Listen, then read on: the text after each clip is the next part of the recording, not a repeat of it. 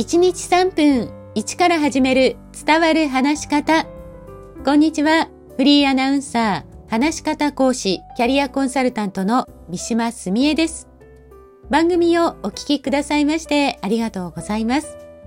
さあ前回、間は相手と自分をつなぐ無音の時間というお話をしました。まあ私はこの話す上で間というのは本当に難しいなと思っています。歌舞伎の世界では古くから間は間に通ずと言われ伝わっています。この間に通ずの間は魔物の間と書くんです。明治時代に活躍した歌舞伎役者九代目市川團十郎が言ったのをその教え子の六代目尾上菊五郎が伝えたと言われています。まあ、それほどその歌舞伎の中でもそして芸能の中でも間というのは難しいものなんですよね。まあ、そもそも間って何なんでしょうまずは国語辞典で調べてみました。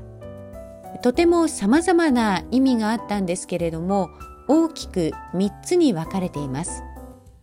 1つ目は空間的な感覚。2つ目は時間的な感覚。ここに日本芸能などの動作と動作の間の時間的感覚。転じてリズムやテンポの意に用いられるとありますので、話す間もここに入ると思います。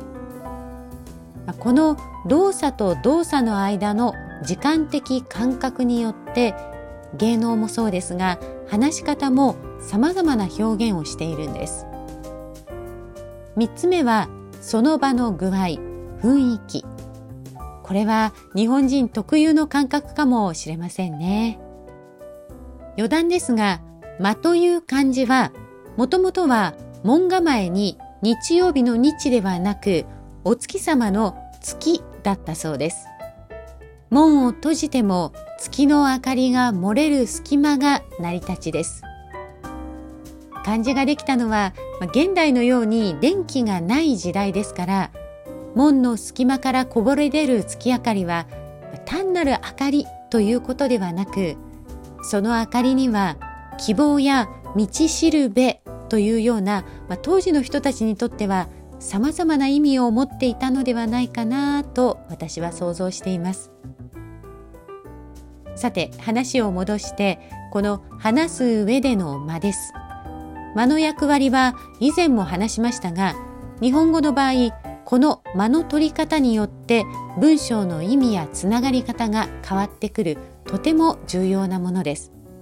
でも間の役割はそれだけではありません。次回は速度という点で見ていきます。今日も最後までお聞きくださいましてありがとうございました。